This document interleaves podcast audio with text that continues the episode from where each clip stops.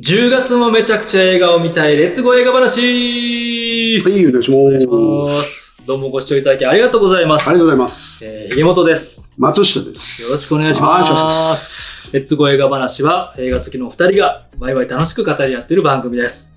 さあ、今回はうん。2023年10月公開予定のおすすめ映画5作品を松下さんに紹介してもらう回です。はい。よろしくお願いしますお願いします。お願いし10月ね、うん結構濃かったですよ。恋。うん。お濃いのが割と豊作かなっていう楽しみ。注目作がうんうん結構たくさんあるのうんで、うんうん。ぜひチェックしてもらいたいと思います。はい早速行きましょうか。はい、お願いします。はい。では1作目、はい紹介していきますね。10月の6日公開、イコライザー・ザ・ファイナル。来た。イコライザーです。来ましたね。まあもういわゆうる、ん。えーまあ映画通の方はよく使いますが、はい。えー舐めてたやつが実は殺人マシーンだった映画。はい。はい。これ映画秘宝でね、うんうん。あの、あの作られた言葉はい。なんですよ。はい。はい。ギンティさんがね、はいの、まあ、代表格みたいな。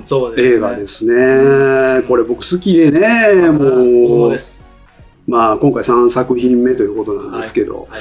まあ、一応最終章ですね、ザ・ファイナルということなんで、うんえっ、と、まあ、ね、えー今言ったように、はいえーまあ、元 CIA の凄腕エージェントはい。のロバート・マッコールという男、デンゼル・ワシントンがはい演じてまして、えーまあ、彼が引退したくせに、えーそれでもただただ悪を成敗していくというお話ですね。はい。はい。はい気持ちいいやつです。そうです。まあ、今回3作品目、はい1も2も僕は結構好きではい。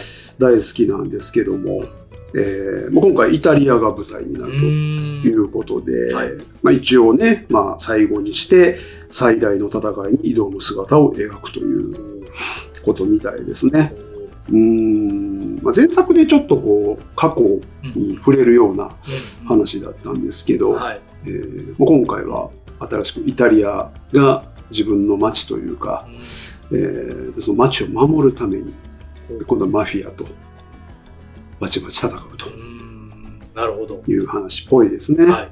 はい。まあ、あの、これ、イコライザーシリーズ、あの、面白いんですけど、まあ、監督、アントワン・フークは、はいで、えっ、と、ちょっと知らない方は、ぜひこの監督、ちょっと、えー調べていただきたいというか、過去作もトレーニングで、はい僕、本当あれ好きで、うん超名作だと思うんですけど、えーザ・シューター、エンド・オブ・ホワイトハウス、えーマグニフィセント・セブン。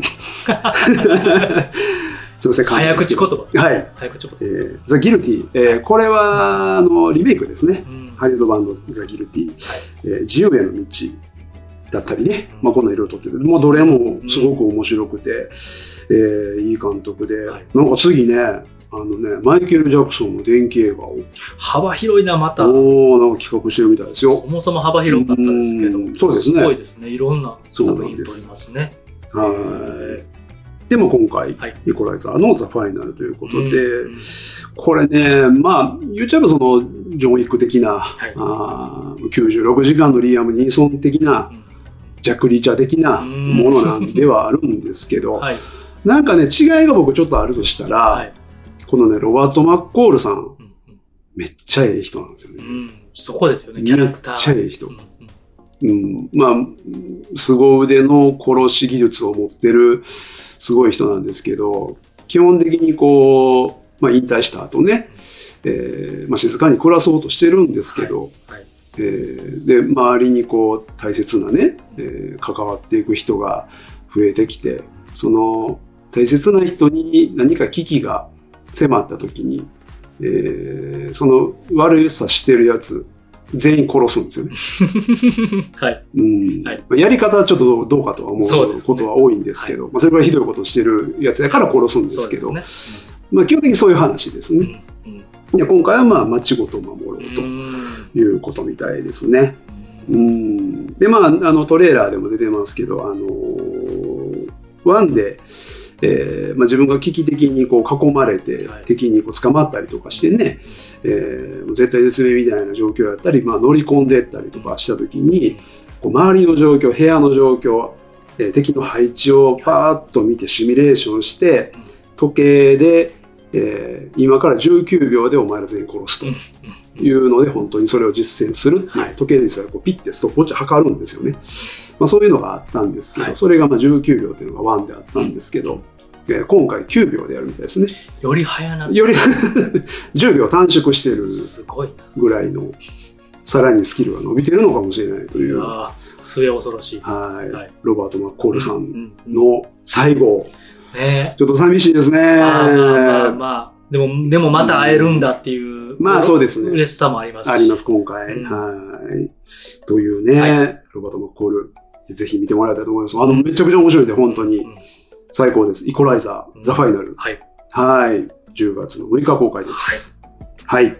ということで、次、はい。いきます。お願いします。えー、2本目、10月の13日公開、はい。キリエの歌。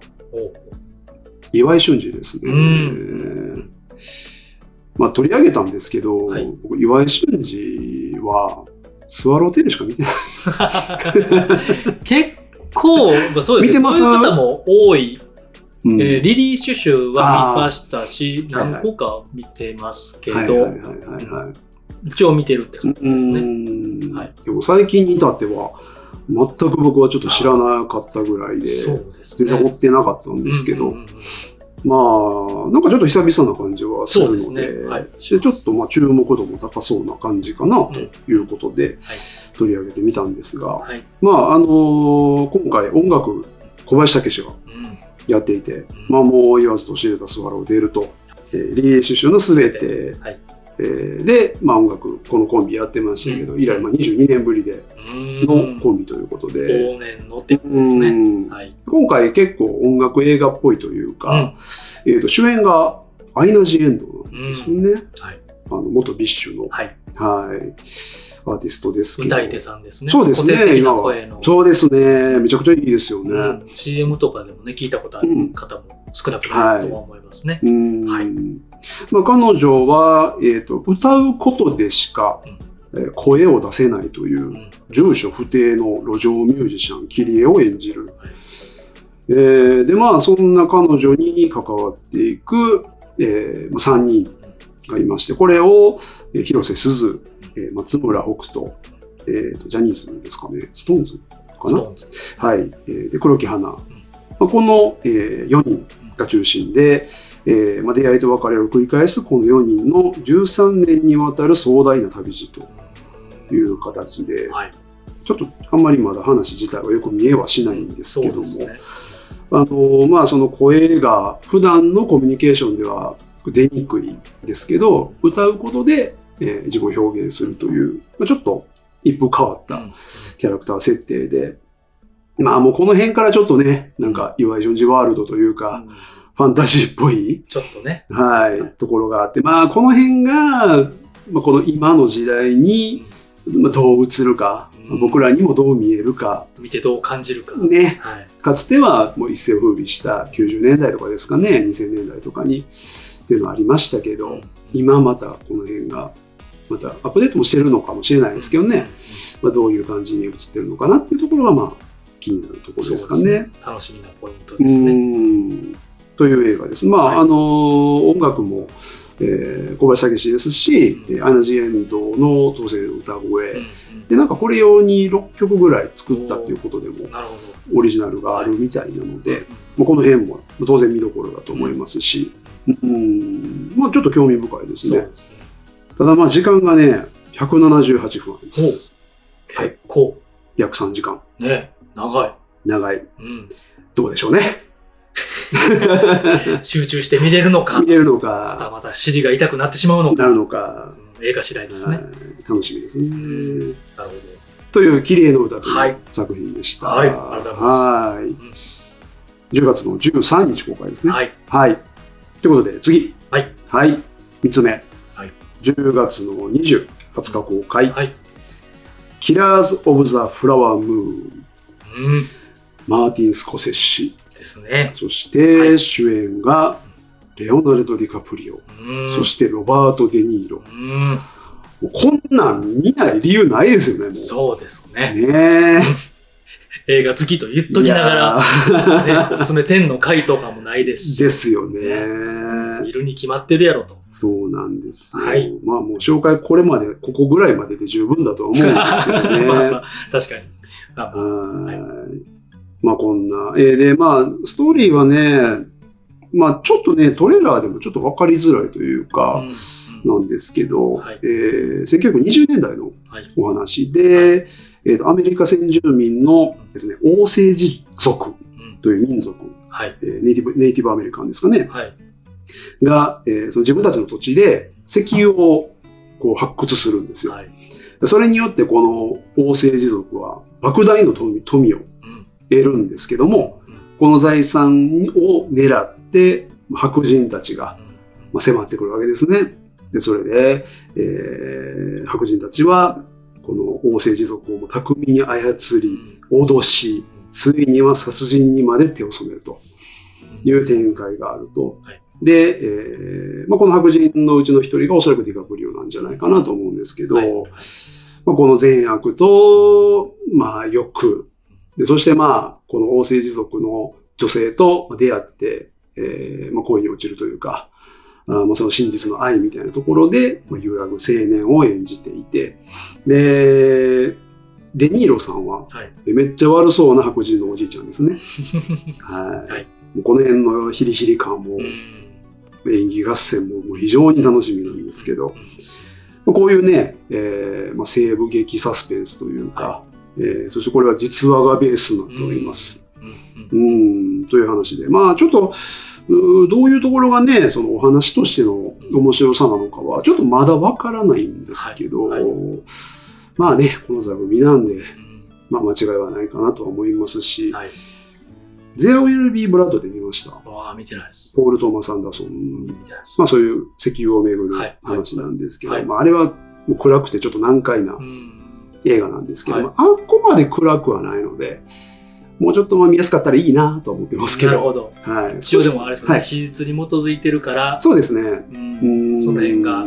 まあその辺の多分ヒューマンドラマであったり、人間のその欲深さであったうんり、そういうところを描くのかなと思うんですけどね。うんまあ人種の問題とかね。うそうですね。ん、とは思います。はいそしてこれもですね、206分あります。長いな。2時間26分ですね。これはすごいですね。まあでもあの、スコセッシは、一応前作が、はいえっ、と、ネットフリックスオリジナルなんですけど、はアイリッシュマンがうんあって、あれが210分だったんで、はいまあそれよりは短くなったかなっていう。4分短縮はできてますけども。いやもうほと、ほとんど変わらない。短くなったところで、あの、尿意は止められないと。そうですね。もう事前のお手洗いはもう必須です、ね。必須です。言ってたとしても、いや、ほんとね、そろそろ、あのー途中の休憩うんシステム、昔あったやつ、はい。そろそろいりますよね。そうですね。うん。150分、160分超えるやつは、そうそうそう。ね。年齢も重ねてくると、きついですね。きつくなってきますけども、ね。そうなんですそれが現実です。そうなんですよ。はい。皆さんもぜひそこはもうお気をつけください。はい。はい、そうですね。お手洗いは必ず行ってからそう、ですね。あ長いな水も飲みすぎないように。200分超えか。はい。206分です。すごい。はい。はい。で、えっと、これはね、えっと、Apple TV プラスはい。のオリジナルうん。なんですね。で、配信もおそらくあるんですけど、まず劇場公開があって、その後配信ということなのでまあ、やっぱりこれは僕も劇場で見たいのでう、ん。えー劇場公開があってよかったなと思いますね。そうですうーん。ということです。はい。これはまあ結構注目でいいんじゃないですかね。うん。楽しみです。キラーズ・オブ・ザ・フラワームーン。はい10月の20日公開です。はい。では次。はい4本目。10月の20日公開。はいザ・クリエイター。うん創造者。うん。えーっとですね、はいギャレス・エドワーズという監督なんですが、はい。えっと、スター・ウォーズのローグ・ワンうん。という、まあ、スピンオフ的なはい。作品がありまして、非常にいいんですよ。スター・ウォーズの、えまあね、エピソード1から9まで、えー生死というのがありますけど、はい。そこの、まあ、間の話でうん。あるんですけど、すごく良くて、僕何やったら一番スター・ウォーズの中で好きな感動した映画で、シリーズを通して。そうなんですよ。うん。すごく良くって、まあ、その監督なんですね。はい。はい。で、まあ他にもまあモンスターズシリーズってなんかいろいろあの怪獣とかいっぱい出てくるやつとか、まああのハリウッド版ゴジラはいも撮ってたりうんする監督ですはいね。はいで、えっと、キャストをちょっと上げとくと、主演がジョン・デビッド・ワシントンですね。はい。えーデンゼル・ワシントンの息子なんで、今日は親子で出てきてますけれども。ピックアップ。はい。はい。で、あと、まあジェーン・マちゃん。はいで、あと、ケン・ワタナビが出てますねう。ん。はい。めっちゃ良さそうですよ。良さそうですねこれはですね、もうあの、事前のそのレビュアーの評価がはい。非常に高そうで、う。ーん、まあ、うもう、なんていうかすごく、うここ何ヶ月かの再注目って結構言われてますね、うん。いろんなところで。うん。で、まあ、一体どんな映画かというと、はい。もうね、ザ・近未来うん。SF アクションみたいな映画です。簡単にお話を説明すると、はいまあ、未来なんで2075年です。はい50年後ぐらいですね。AI がロサンゼルスで核爆発を引き起こすんですね、まず。おまあ、本来その人間を助けるべくして作られた AI が核爆発を起こしてしまうと。で、えー人類対、えー AI の、まあ、バトルというか、はい存亡をかけた、まあ、戦争がうん激化していくわけですけども、まあ、主人公のこのジョン・デビッド・ワシントンがですね、えーまあ、特殊部隊のメンバーなんですけども、えーこの人類を滅亡させる兵器を作り出したまあクリエイター、うん。まあ、その AI 側の、まあ、一応ボスというか、はい。と思われるクリエイターの潜伏先を突き止めて、えー暗殺に向かうと。ミッションでね、はい行くわけですけどもは、いしかしそこにいたのは、超進化型 AI の幼い少女、アルフィーだった。少女型の AI なんですよ。うん、すごく幼いうんうんね、女の子で。はいで、このまあ主人公ジョシュアはある理由から暗殺対象であるはずのアルフィーを守り抜くことを決意するが、てんてんてんという話です。なるほど。ほとんどターミネーターみたいな。話。そうですね。なんか過去の SF 作品そうそうそう。をいろいろこう混ぜたごちゃ混ぜにしたような、感じですね。聞いたことあるような話なんでアキラっぽさもちょっとあるし、はいあありますね。少女が出てきたりとか。うんビジュアルもまあ見たことあるような感じはするんですけど、はい。僕のその、まあ、ルックって見た感じは、えーまあ、なんかこう、こういう感じのその SF 超大作ってまあいっぱいありますけど、はいはい。まあ、正直こう、結果、きなんかしょぼくて、チャチくなっちゃってうんうんる、その側だけではい。中身空っぽみたいな、やっぱ正直多いなと、うんはい。お金もかかってるけどね、みたいな、多いですけど、うん。まあ、なんかね、すごい、なんか久々にこう、中身がしっかりしてそうな、うん。なんかこう、その、ヒューマンドラマ的な、はい。あー部分と、まあ、シリアスさ、まあ、人間であること、AI であること、で地球にとって正しいことみたいなことの、おそらくそういう深いシリアスなテーマを描いてるんじゃないかっていう感じもして、なんかね、これぜひトレーラー見てください。すごくワクワクさせられる。感じがして、なんか骨太感ありますありま。すすごいあって、うんうんこれを僕すごい楽しみ。なんかこういう感じの映画、なんか最近あんまり見てなくて、み見ても満足しなかったので、うんうんうんこれ期待したいなと思ってますね。特になんかね、最近 SF 映画ってちょっとコンセプチュアルにメメッセージを伝えたいみたい、それはいが推しみたいなのが多いですけど、うんドラマもね、含めて面白そうですよね。そう、本当にうんそんな感じがします。うん。ということで、はいザ・クリエイターうん創造者、うん10月の20日公開です。これはもうかなり注目だと思います。楽しみです。はい。ではラスト、はい。いきます。お願いします。5作品目。10月の27日公開。はいザ・キラー。デビッド・フィンチャーです。出ましたね。はい。すいません。もう僕ら大好きなんで、デビッド・フィンチャーが。もう避けては通れない。はい。はい。あの、ちょっと先に厳密に言うとですね、はいこれ10月の27日にはい劇場公開予定なので、うんちょっとはっきりまだわからないんですよ。うんっていうのは、えっと、配信、はい。ネットフリックス、えー制作なので、はい配信は確実にされるんですけど、それが11月なんですね。うんその前に劇場一部、劇場で公開とはいいうことなんで、ちょっと今詳細がわからないので、えー10月に一部で見れるという感じですね。はい11月には確実にネットフリックスで見れます。はい。はい。という作品ですね。はい。えー監督デビッド・フィンチャーで、えーでですね、今回脚本がですね、はい。えーセブン、はい。ファイトクラブ、パニックルームでもデビッド・フィンチャーとうん。仕事してきたアンドリュー・ケビン・ウォーカーという方が脚本脚本を演じていると。はい。これは間違いないですよね。うーん。でプラス、まあ、もうね、もうおなじみですけど、音楽が、トレント・レスナー。ありがとうございます。本当それね、大ファンです。ありがとうございます。ありがとうございます。たまらない。ナインチネイルズの。ああ、もう、ありがとうございます。合うんですよね、フィンチャーの空気とほ、んまに。もう最高で。はい。まあ、トレーラーでもね、もうすでにトレントもいかにも彼の音なってましたけど、はい。まあ、あのヒリヒリした感じ。うんうんなんか、本当ファイトクラブと、はいあのドラゴンタトゥーの女を足したようなうん。匂いがすごいして、もう僕たま、もうあの時点でたまらなかったですね。ごちそうんもう本当、トレーラーだけで待ってましたう。そうですね。っていう感じですね。うんうんで、えっと、まあ、もともとこの作品は原作がフランスのはい同名コミックが、うんあ元ということですはいね。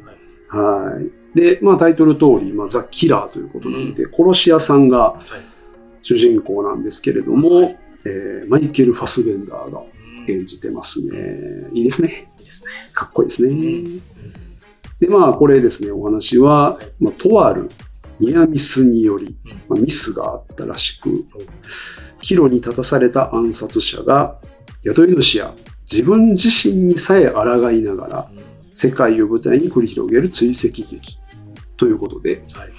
うーん、まあ、なんというか、この感じ、本当あの、いかにもデビッド・フィンチャー、うん本当ヒリヒリ感、緊張感っていう感じで、もう本当待ってましたですね。そうですね。うん、まあ、前作が一応、マンクという、はい。えーネットフリックスの作品があったんですけど、全く毛色が違う感じで、まあ、モノクロだったり、まあ、昔の感じの映画なんですけど、えーまあ、ある意味、まあ、フィンチャーらしくない感じで、うんまあ、それはそれで素晴らしい映画だったんですけど、えーまあ、でもね、やっぱりまあ、フィンチャーのあの感じっていうのは僕らはそうですね。ねえ、待ってましたな感じですサスペンスが見たいですね。ねえ、そうそうそう、本スリ当にリング。な。スリリングだね。はい。そう、はいという感じで、まあもう、ただただ、うんこれは、うんあの空気感を感じに行くのもですし、うん、音楽もそうですし、はい。まあなんかこう、ちょっと精神的に不安定そうなマイケル・ファスベンダーな感じなので、そういうの演じさせても彼うまいんでね、まあこの辺も期待していいんじゃないかなとはい。はい。思います。はい。なんかフィンチャーがね、なんか、インタビューかなんかで、はい。えっ、とね、この映画を見たら、ホームセンターで後ろに並んでいる人を怖いと思ってほしいって言ってるらしいんですよ。うん何なんすか？思ったとしてどうしたらええねんっていう。確かに。なんかお風呂入っててシャンプーしてる時にね、怖いとかはわかりますけど。それはね、はい。その、ホームセンターで並んでて後ろ怖いと思ったことないないですねですけど、新たな価値観を、思ってほしいって言うてます。新たな価値観を世界にはい。与えてくれるわけですね。やめてくれ。やめてくれっていう映画ばっかりがま まあまあ、好きやから。それこそが映画だとは思うんですけどね。はい楽しみですね。というね、こ。れも、はい。もう本当に楽しみなうん。作品です。はい。ザ・キラー。はい。10月の27日公開です。うんはい。ということで、以上5作品の紹介でした。確かに濃い。い。これ今回ちょっと男臭いのが多いというか、濃厚な、うん。えーピックアップになりましたいけどいやいや、それはもう自分たち自分の好みですから。そうですね。確かに。前からね、話題の作品もいっぱい。そうです。ね。うーん。どれも気になりますね。そうですね。んまあでもね、あのー10月、これピックアップ結構大変で、うん。まあ、あのーいつも通り、はい。その他のおすすめ作品も、はい。ちょっとざーっと上げていこうと思うんですけども、お願いします。えー結構あります。えーアンダーカレント。うん今泉力也監督ですね。はい。えっ、と、愛がなんだとか、えー窓辺にてが最近ありましたけども、えー、牧陽子主演ですね。はい。えっ、と、なんか、まあ、海外でもなんか人気がどうもあるはい。同名コミックがあるらしく、それの映画化といううん。ことで、僕ね、はい。とは言いつつ、い今泉力也監督、ちょっと何も見てなくってですね、ずっと気にはなってる監督なんですけど、評価も非常に高いので、もうちょっとこれを機に、これは絶対見に行こうかなと思ってます。非常に面白そうです。はい。はい。はいえー、次。オペレーション・フォーチュン。うん。ガイ・リッチーです。うん。ガイ・リッチーが手がけるジェイソン・ステイサムうです。ん。はい。まあたまんない。、いつもの、そうですね。いつものスパイアクションです。大好き。はいまあ、ベターな感じがしますけども、はいまあ、ベターな感じなんで、ちょっとピックアップはいいかなとまあまあ思って、まあまあ。はいまあ、普通に面白いんじゃないですかね。そうですね。はいうん。うんはい、次。はいシック・オブ・マイセルフ。うん。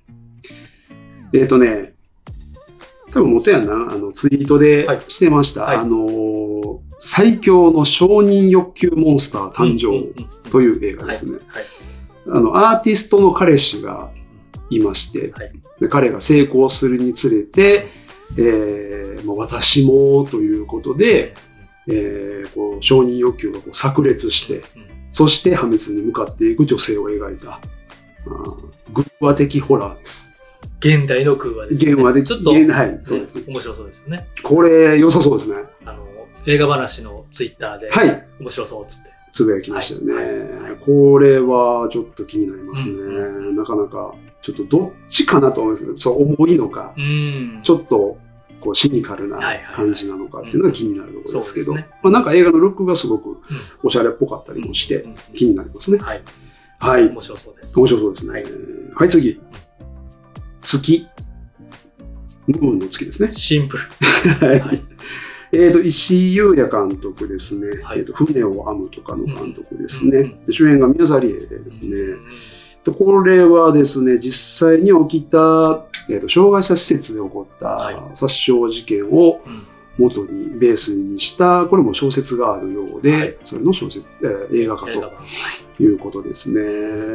まあちょっとテーマがテーマなんで、ちょっと重めではあるんですけど、はいうん、なんか、すごく見る意義がある作品じゃないかなという感じがしてますね。うんはい。なんかね、石井優也監督ってなんか今月、じゃあ10月ですね、はい愛に稲妻っていう作品もん公開されるみたいなんで、えーなんで同月なのかちょっとわかんないですけど、いつ撮ってるいや、わかんないです。忙しすぎる。はい。すごいですね。すごいですね。うんなんかそうみたいです。うん合わせて、はいぜひ。えー、次。はい資料館のシスター。呪いの秘密。資料館ユニバースに連なる新作ということですね。出た。僕、資料館一本も見てないんで。資料館ユニバース。今なんか当たり前のように聞いてましたはい、けど。そこですよね。まずね、シリーズじゃなくてもユニバースおおということなんで、はい僕は本当見てないんですよ。はい全然知らなくて。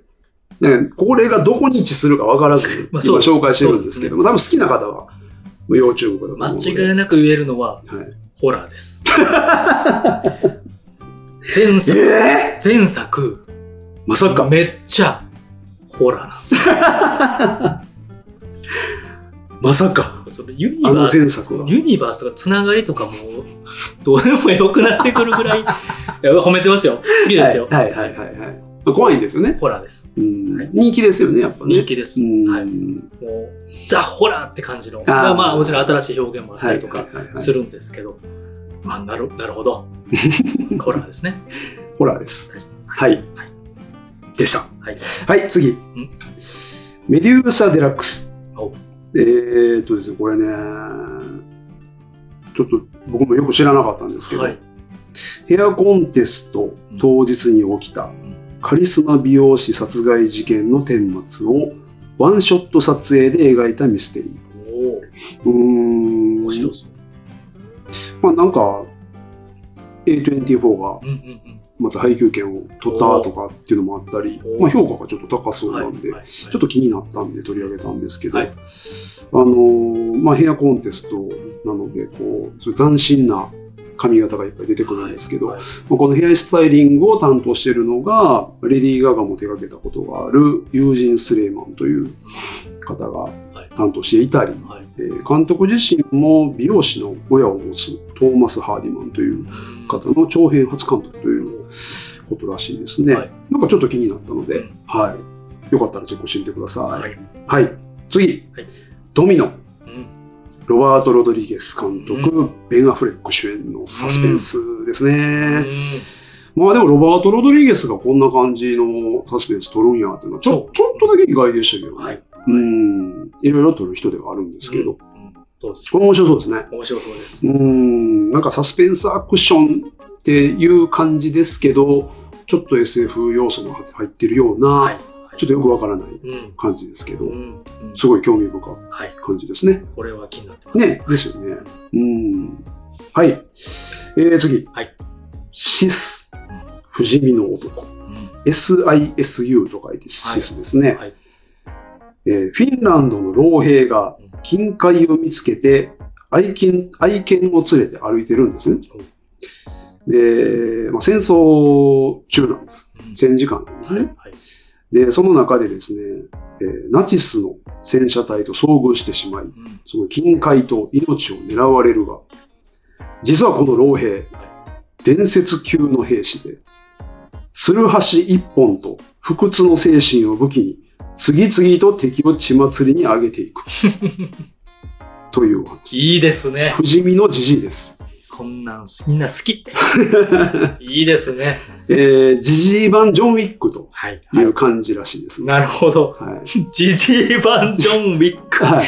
まあ、そうですね。ボロボロになりながらも、そういうことです、バッタバッタ一人でツルハシ一本で、うんえー殺しまくると。銃じゃなく、軍人ですよ。すごいな。軍隊相手ですよ。そうですね。はい、このじじいを怒らしたら大変なことになるっていう映画みたいです。ゲームの縛りプレイみたいな。コンボでラスボス倒しに行くみたいな。まあちょっと、それをどんだけね、面白く描けてそうですよね。見よ見どころですね。うーん、まあ設定は B 級なんですけど、はいはなんかトレーラーは割と真面目にやってそうええな感じなんで、これは楽しみですね。そうですねんリアルに描いてる。かもかもしれないわかんないです。中身はもうコメディかもしれないんで。ちょっと気になる方はトレーラーをですけど。はい。見てって感じですね。はい。はい。以上でございます。結構たくさん濃いな、確かに。紹介させていただきました。確かに濃い。はい。や、もうほ、これ実は他にもたくさんあって、今日ちょっと取り上げきれなかったんですけど、結構10月は忙しくなりそうですね。んはい。秋のね、映画、うん。秋の映画鑑賞に、そうですね。芸術鑑賞にうん。持ってこいですね。ぜひです。はい。どれがありがとうございますどれが一番気になりました？いやー、もう気になってるやついっぱいありすぎて、そもそも映画見に行く時間あるんかみたいな。ね、我々映画好きと言,、ね言っときながらう、ん。ね、見れてない、紹介しときながら自分は見れてないやつとか、はいはいはいはい。ね、サブスクでもどんどん溜まっていくし、そうですね。一番気になってんのはでも、ザ・クリエイタああ、あれね。ーはうん劇場ではい。見たいかなと。あえて、うんあえて一本って言われるなら、はい。うんあれは何とも惹かれる雰囲気がありますね。そうですねうん。楽しみですね。ああいう迫力あるやつとかをね映画館で、うんまあ、。どれも映画館で見には行きたいんですでかいところで見たいですね。はい。うん。本当にうん。いやいや、ね10月も楽しみです。はい非常に。ありがとうございます。はーい。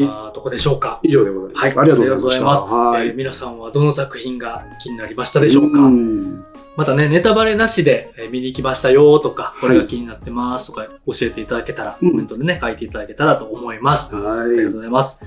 ポッドキャストはノー編集で、い。はいはいはい。えーアップします。そうですで、ね。YouTube の方、YouTube に上がってる方は、かなり、えー研修してみやすい、はい。えー尺にしてうん。アップしております。はい。ので、まあ、完全版が聞きたいよって方は、ポッドキャストでお楽しみいただけたらと思います。お願いしまお願いす。します。では今回もご視聴いただきありがとうござありがといました。うございました。えーご感想やご意見などございましたら、コメントや Twitter、Instagram にぜひお寄せください。お願いします。えー YouTube や Podcast のチャンネル登録、い Twitter、Instagram ものフォローもぜひお願いします。高評価ボタン、レビュー、コメントもお気軽にポチッとよろしくお願いします。お願いしますはいそれでは、これからもグッドでハッピーな映画ライフを楽しんでいきましょう。せーの。ではまた。